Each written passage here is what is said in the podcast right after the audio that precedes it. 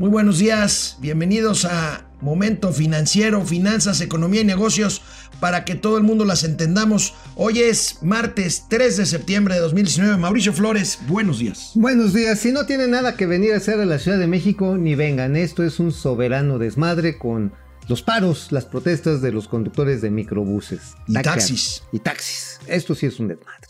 Esto es Momento Financiero. El espacio en el que todos podemos hablar. Balanza comercial. Inflación. Evaluación. Tasas de interés. Momento Financiero. El análisis económico más claro. Objetivo y divertido de Internet. Sin tanto choro. Sí. Y como les gusta. Peladito y a la boca. ¡Órale! ¡Vamos, réjete bien! Momento Financiero. Y como esta ciudad está hecha francamente un desorden, un desmadre, como dice Mauricio, Desmadrópolis. aquí también vamos a hacer un desmadre, porque ayer empezamos a hablar de las cifras de supuesto ahorro que presume el gobierno de la 4T en el informe de gobierno, el ahorro resultado de la austeridad republicana, que yo lo achaco más bien a subejercicios presupuestales, pero Mauricio Flores Arellano tiene otros datos y aquí nos vamos a dar un buen agarrón. Así es, señores y señoras. Esto es máscara contra cabellera, fifís No, no contra mucho. chairos. bueno, sí, No cabellera mucho, ya ¿no? te chingué, amigo. no, no, la cosa está en que una cosa son ahorros y otra cosa es otra cosa. Perdón, otra cosa son los subejercicios. A ver, para entenderlo, y este, digamos, sería mi punto de partida, los ahorros es aquello en lo que uno reduce el costo de adquisición o suspende la adquisición de determinadas cosas que considera que son superfluas. Ahora, la otra parte, el subejercicio, es que aún teniendo ese dinero, o no lo aplicas, te haces pendejo, o simple y sencillamente eres incapaz, bueno, que es más o menos lo mismo que idiota, pendejo, ¿no? O sea, que por incapacidad no ejecutas el dinero. Pero ve a la cámara. Bueno, ok, viendo la cámara. Ah, que el asunto es ese. Entonces, los ahorros que el presidente presumió de 145.614 millones de pesos en el informe, sí son ahorros. ¿Cuánto otro, es? 145.614 millones de pesos. Y la meta para este año, híjoles, yo creo que si eso de la austeridad llega un momento en que sí está pesado. Quieren llegar a 200 mil millones de pesos. Pero casualmente esta cifra de 200 mil millones de pesos es muy parecida a la cifra que se reporta como subejercicio presupuestal. Pero esa es otra cosa. Ahora esa, esa cosa ver. es otra cosa. A ver, Así digo, para que más o menos se acomode el tamaño del asunto. este, eh, los ahorros, de acuerdo a cómo viene armado el, el- el presupuesto de egresos y egresos de la federación, en lo que son las fracciones 2000 a 3000, es donde se generan los ahorros. Es decir, por ejemplo, eh, el caso de la impresión de libros de texto gratuito, ¿no? que se ahorra 1.019 millones de pesos.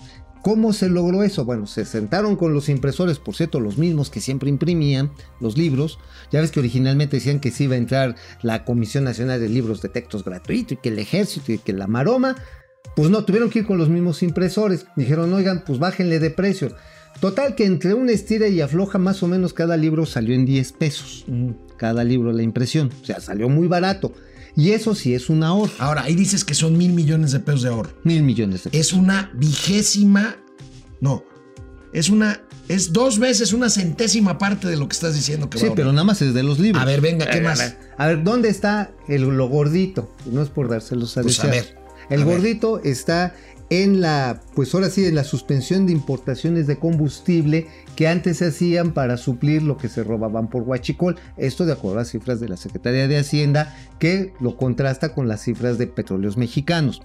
¿Qué es lo que está valorizándose aquí? Cuando se robaban el, combustible de los ductos, pues se tenía que importar, ¿no? Para suministrar lo que se iba en los ductos eh, picados.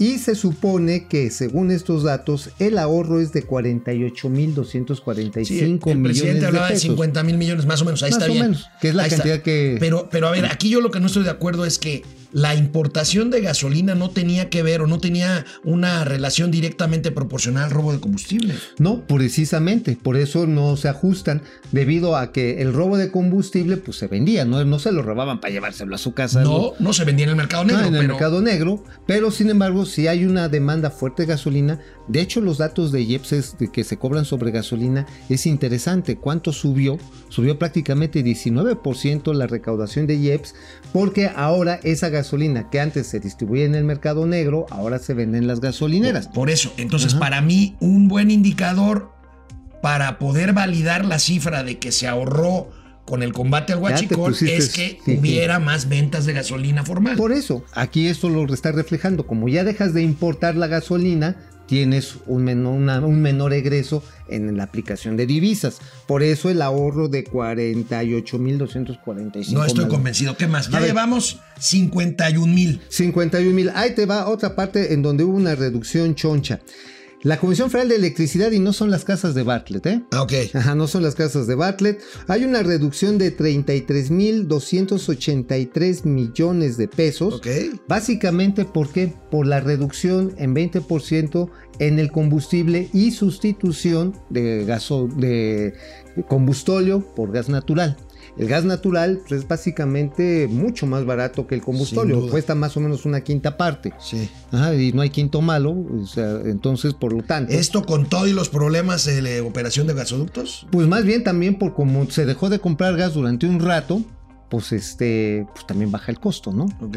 Ajá. O sea, digamos, ahí habría que. Híjole, no, no me convences, amigo, no me convences. A ver, ya, A ver. Ya, ya estamos cerca, ya llevamos 51 más de 80 mil millones de Ah, pesos. este va otro. Seguros. Los seguros de Los gastos seguros de médicos, gastos médicos para funcionarios federales. 13.986 millones de pesos fue lo que se ahorró. Ahora, se suspendió esa compra, pero ay, el chisme está re bueno, ¿eh? A ver. Y lo siento por los amigos de la MIF y los de, de este Life, de MetLife. Ah, de- a te refieres a AMIS, ¿no? A la Asociación Ajá, Mexicana de Instituciones de. Exactamente, Asociación Mexicana. Saludos a, a la señora Ríos, que es gran Y amiga. a Recaredo. Y a Ricardo, ¿es cómo? Recaredo Arias. Reca- Recaredo Arias. Pero sí, ¿eh? Resulta que este, la Secretaría de Hacienda sí les quería comprar lo que es el seguro eh, de gastos médicos mayores, pero en conjunto, no individualizado. O sea, un esquema mutualista. Es decir, todos los que estamos aquí nos ponemos de acuerdo y por mayores, decimos, oye, véndenos un seguro de gastos médicos mayores. El señor Alejandro Rodríguez no se va a enfermar al mismo tiempo que yo, ni tampoco Lais le, Pe- pero pagado por cada uno de nosotros, no por el erario. No, por el erario, por el Ah, erario. entonces, ¿no es verdad que suspenden los seguros? No, sí había, de hecho, Pero, es- pero se contrataba así, va. Digo, a mí, a mí- yo no firmaba un contrato cuando era funcionario público. Ah, no, Eh, pero pe- te lo individualizaban. Sí me lo individualizaban, Ajá. pero se negociaba el precio con base en volumen. Sin embargo, se individualizaba y eso hacía que subiera muchísimo el costo. Entonces, ahora como la idea era que fuera mutualista, resulta que los aseguradores dijeron, no, queremos que sea individual. Dijeron, no, pues no, así no, mejor en volumen, que sea mutualista. Y lo que sí podemos decir, mi estimado amigo, es que este esquema mutualista otra vez se le va a plantear a las aseguradores que ya se dieron cuenta que mejor tener, pues ahora sí No, que un negocio chiquito. De a lo perdido, lo que aparezca. Exactamente. Y también darle protección a los trabajadores del Estado, que la verdad sí es una joda No, que no, les paguen poquito. No, pero y además, no tengan aquí lo hemos dicho desde un principio. Esto puede salir más caro el caldo que las albóndigas, porque entonces los miles de burócratas o servidores públicos que antes se atendían con pólizas de seguros privadas, ahora tendrían que ir al ISTE que de por sí no tiene capacidad para atender No, a, pues su, no. a su derecho a biencia normal, como para todavía recibir a quienes no atendían. Así es. Bueno, ahí les van otros ahorros rápidamente. Hay unos ahorros importantísimos en la parte de compras consolidadas del sector central. Digo, no son tan voluminosas. Básicamente medicamentos, que son 4.281 millones de pesos. Este es un tema bien polémico, ¿eh? Porque por un lado, si ha habido desabasto, si ha habido problemas, ha habido por gente que se ha eh, agravado su situación de salud. Hay quienes atribuyen la muerte de niños por falta de medicamentos en materia para atender cánceres. Sin embargo, aquí, y esta es algo que creo que puede salir mejor, ya se reinició la, la compra de medicamentos para la segunda parte de este año. Terminó la semana pasada, lo cual, la verdad, amigo, no, no, está es, bien. es bueno, es bueno. Ahora, digo, Que se pudo haber hecho mejor sin tanto A desmadre. mí no me neta. convences, pero bueno, tú traes datos. Ahora, lo que tiene que hacer, y no lo tienes que hacer tú ni yo, lo tiene que hacer las autoridades y sobre todo este, eh, pues, la propia presidencia y la Secretaría de Hacienda, es comunicar esto, porque Claro. realmente, eh, digamos así, a ojo de buen cubero, abuelo de pájaro, la verdad es que esas Me cifras. sueño un poco el este, tema. mm, Siéntate bien. Este. A ver, a ver. A ver, ya, abuelo de pájaro. A, a- abuelo de pájaro, no dan las cifras, no dan las cifras. Ver, Este, cuando hablan de ahorros este, por austeridad, este, más bien la austeridad yo la asocio a una gran ineficiencia en el ejercicio del gasto. Es que eso es- y eso- a es la problemas, ineficiencia. Ahí sí y a hay- problemas, por ejemplo, con el abasto de Bueno, es que son dos, yo insisto, sí hay dos cosas. Uno, son los ahorros. Por ejemplo, se dejaron de comprar computadoras en petróleos mexicanos. Ajá. Obviamente que se ahorran una lana, pero puede generar problemas en el futuro cuando empiecen Bueno. a fallar los equipos. Eso tienes toda la razón. Pero otra cosa es, por ejemplo, Petróleos Mexicanos, ¿sabes cuánto lleva nada más invertido en la parte de, este, de infraestructura que tenían que hacer? 20% del presupuesto. O sea, no- 20% en infraestructura. Ajá, sí, de exploratoria y de producción y de obviamente de refinación.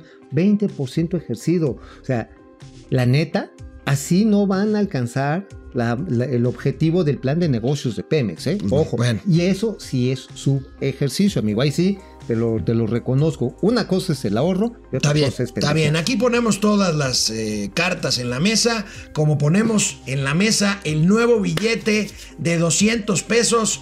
Ya decía mi amigo Máximo, ya no podrás regatear diciendo, hay una Sor Juanita menos, ya no va a haber Sor Juanas en los billetes de 200 pesos. El día de ayer el Banco de México lanza un nuevo billete de 200 pesos, ya no aparece la figura de Sor Juana, está la figura la de Hidalgo, ese es el viejito, ahí están los nuevos. eh, Hidalgo y Morelos, ese es el anverso del nuevo billete de 200 pesos y ahí está El ganso sagrado. reverso Ah, no, con no el el ganso ganso sagrado. bueno, bueno, este, da unos tumbos mi amigo Mauricio, por un lado defendiendo los ahorros de la austeridad republicana y por otro lado burlándose nuevo Bueno, pues es que de- también hay que, hay que agarrar las Eh, cosas de eh, chunga, bueno. hay cosas. Pero bueno, tienes razón este, de hacer el cambio, ¿eh? Sí. O sea, mira, este. No, bueno, eh, me dicen que los billetes tienen un promedio de vida de 49 meses. Esto ya lo cumplió los billetes No, este, viejitos este de- tiene como 50 meses. Este, ¿eh? Nada el nuevo la- tendrá un 10% más de vida y a finales de este mes de septiembre habrá 50 millones de nuevas piezas en circulación en manos de esperemos cada ver, vez ahí, ahí- más. ahí les va una pregunta que es parte de las aplicaciones de la economía del comportamiento. A ver, ustedes tienen dos billetes, tienen uno de 500 y uno de 200 pesos. Tienen que pagar 600 pesos. ¿Qué prefieren? Eh, perdón, tres billetes de 200. ¿Prefieren dar el de 500 o dar los tres de, seis- de No, 200? el- con el de 500 no te alcanza. No, son pero, no, pero, 600. pero, pero puedes dar, pero, pero das 500 y 200. Ah, ya te entendí. Ajá, sí, Ok. o sea, pagas 700 para que te regresen 100 con el de 500. Yo prefiero dar el de 500 y uno de 200. Porque tú eres economista. Pero el conjunto de la gente tiene el efecto dotación, porque tú lo estás pensando es igual. Es una sustitución idéntica. O sea, ah. Sin embargo, la gente en su mayoría... Saca los tres billetes de 600. de Claro, 200. porque no quiere gastar el de 500. Ah, porque es como que psicológicamente mejor traer un billete de 500 en la cartera. Claro, tienes, te sientes con más poder adquisitivo. Púchale. Exactamente. Ya, ya, ya, ya, nos volvimos chairos aquí, ya. No, no, no. no, de no, no, no, no, Neta, a ver. Está bien. Hay una encuesta al respecto, ¿eh? A ver, yo se las aplico a ustedes. Tienen que pagar ya está muy 600 freudiano este programa, cabrón. Está bien. No se dejen engañar, amigos. No se dejen engañar. Bueno, el caso está en que se armó ya hasta otro debate de que ya no hay mujeres en los billetes de, circulación. Oye, sí, se dice que la próxima emisión de un nuevo billete, no, ¿No va sé a de ser qué de Sería el regreso de Sor Juana, ¿no? De. Sor Juana, ojalá regrese Sor Juana, hombres necios que acusáis que billetes no tenéis porque ustedes son la causa de su perdición. Ay, Dios. Pero bueno, nada más una cosa. A ver, ya, El cambio rápido. de billete también tiene dos funciones. Sí. Una, cuando quitas este billete que se utiliza mucho, haces que se dismi- disminuya la velocidad de circulación del dinero. Esto es de acuerdo a la teoría monetarista. Milton Friedman decía que uno de los elementos para combatir la inflación era sacar billetes de circulación. Sí. Vamos a ver si esta cantidad que va a entrar va a ser igual.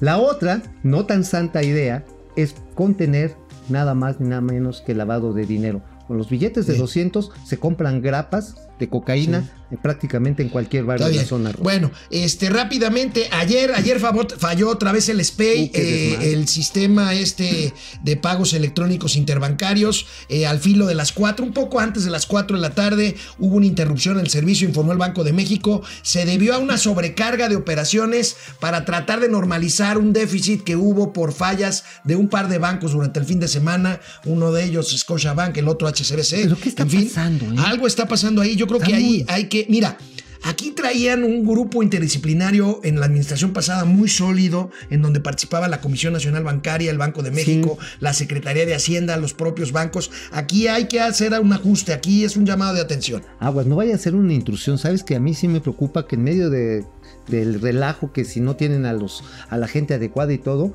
pues los hackers, que digo, todos los mexicanos sufrimos cuando menos tres veces en promedio al día intentos de intrusión a nuestra A información. ver, vamos a ver qué pasa con esto. Amigo, en menos de un minutito, por favor, platícanos quién es el responsable de la construcción de la refinería Dos Bocas. Resulta que es un involucrado en el caso Odebrecht. Así es, el señor Leonardo Cornejo, mejor conocido como Leonardo el Conejo, está, pues sí, él firmó uno de los contratos de Odebrecht eh, eh, en las obras, en la construcción, ahí está, miren así hasta la carita como de que, ay, ya me agarraron aquí con las manos. Bueno, a él le pusieron la responsabilidad de echar a andar la refinería de dos bocas, o sea, ahora sí que le dieron al zorro el cuidado del gallinero. que no se supone que no iban a poder participar eh, en el gobierno y mucho menos en un proyecto eh, pues eh, tan crítico para el gobierno como lo es Dos Bocas a funcionarios involucrados en Odebrecht. Pues según Pelos, ahí está. Y de hecho ha estado contratando empresas que hacen trucos, bastante malobras.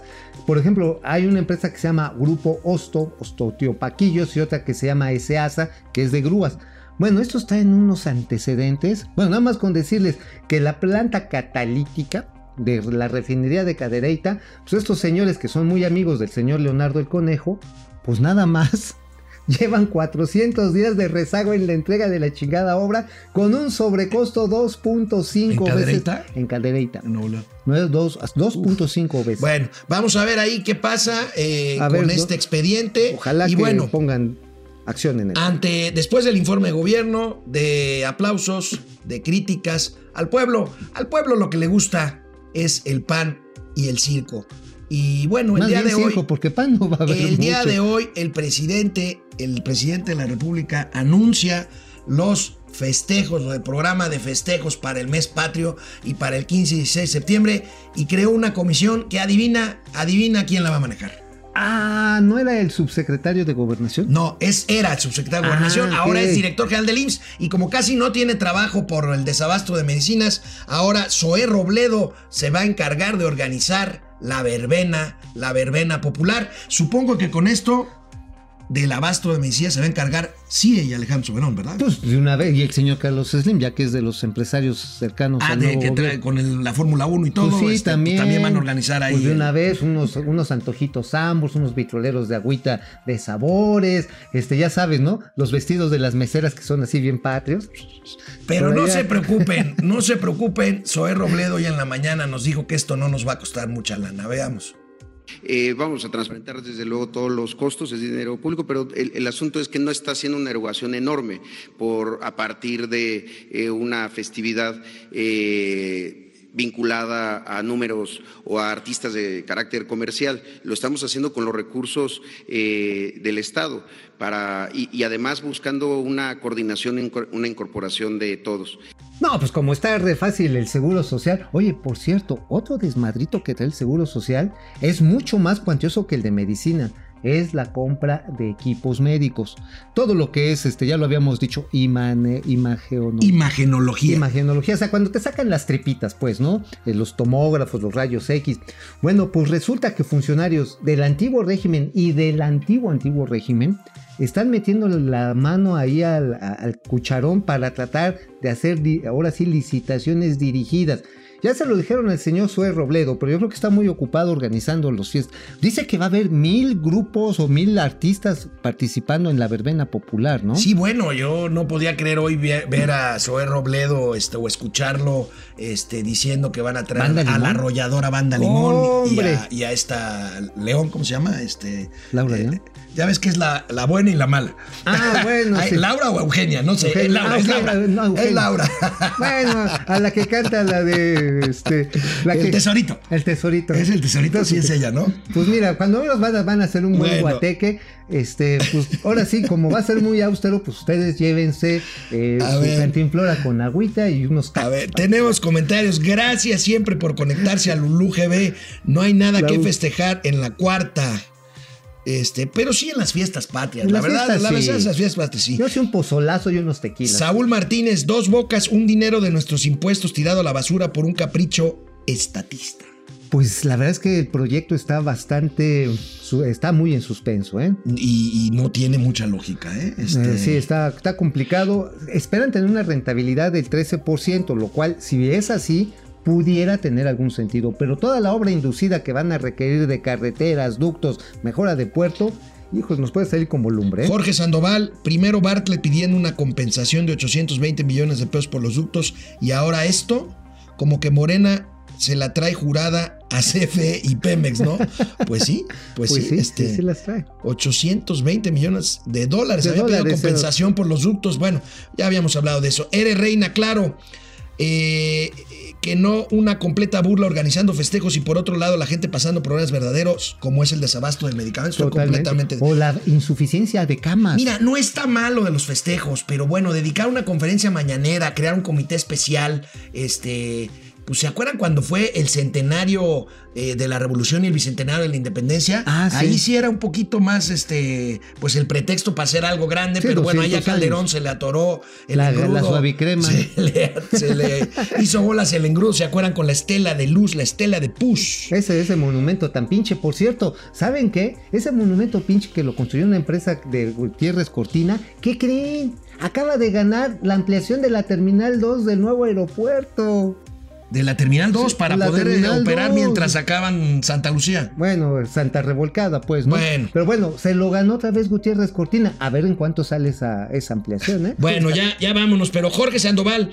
Jorge. eh, pero que no, que no mi compa AMLO había dicho que llegaron ahorros de 500 mil millones de pesos. Pues es lo que te digo, nada más que Mauricio aquí ya se convirtió. no, ¿eh? no, no, aquí dicen 200 mil millones. Aquí dice el dato de Hacienda que el Ah, objetivo no, pero Jorge, 200. Jorge Sandoval, eh, con los 500 mil pesos, Andrés Manuel se refería, el, señor presidente se refería a los ahorros por corrupción, que ahí nosotros siempre hemos sido pues muy, Muy escépticos críticos. en cuanto a que, pues bueno, ahorros por la corrupción, pues no los vas a encontrar ahí abriendo una puertita Ajá, y ahí está. Dinero de la corrupción. Así es, no, no. tómelo. Rezongona, rezongona mandona. Ah, Chihuahua. A ver, Este, buenos días, momento financiero, escuchando atenta las observaciones y con más preguntas sin respuestas favorables. Todo gobierno entrante, bien sabemos que hacen cambios por aquí por allá, pero sigo en un halo de dudas. Saludos. Nosotros Tienen también. toda la razón. Ricardo Cortés, felicitaciones. Gracias, Ricardo. Excelente programa. ¿Consideran que el dólar se mantenga o pueda bajar en este mes? Eh, yo tengo la impresión que el dólar más bien se puede encarecer debido a que la guerra comercial China-Estados Unidos No tiene está- para cuándo. Se está De hecho-. De hecho, este domingo entraron en vigor los aranceles últimos que, que, Que aplicó China. que aplicó China. 17 mil Bueno, millones de dólares. pues vámonos, rezongona mandona, otra, otra vez, quizá lo correcto de los, de los festejos patrios. Recordemos que el pueblo está feliz, feliz, feliz, como si el macuspano viniera a descubrir e implementar la ley. Bueno, muchas Feliz, gracias. feliz feliz. muchas gracias a todos, gracias y a todas por conectarse. Nos vemos mañana. Pero Mauricio. además, pues sí, eh, salgan a echar el grito porque al final de cuentas este país ha sido una construcción de muchos años y un solo gobierno no hace primavera. Vamos, réjete bien. Momento financiero.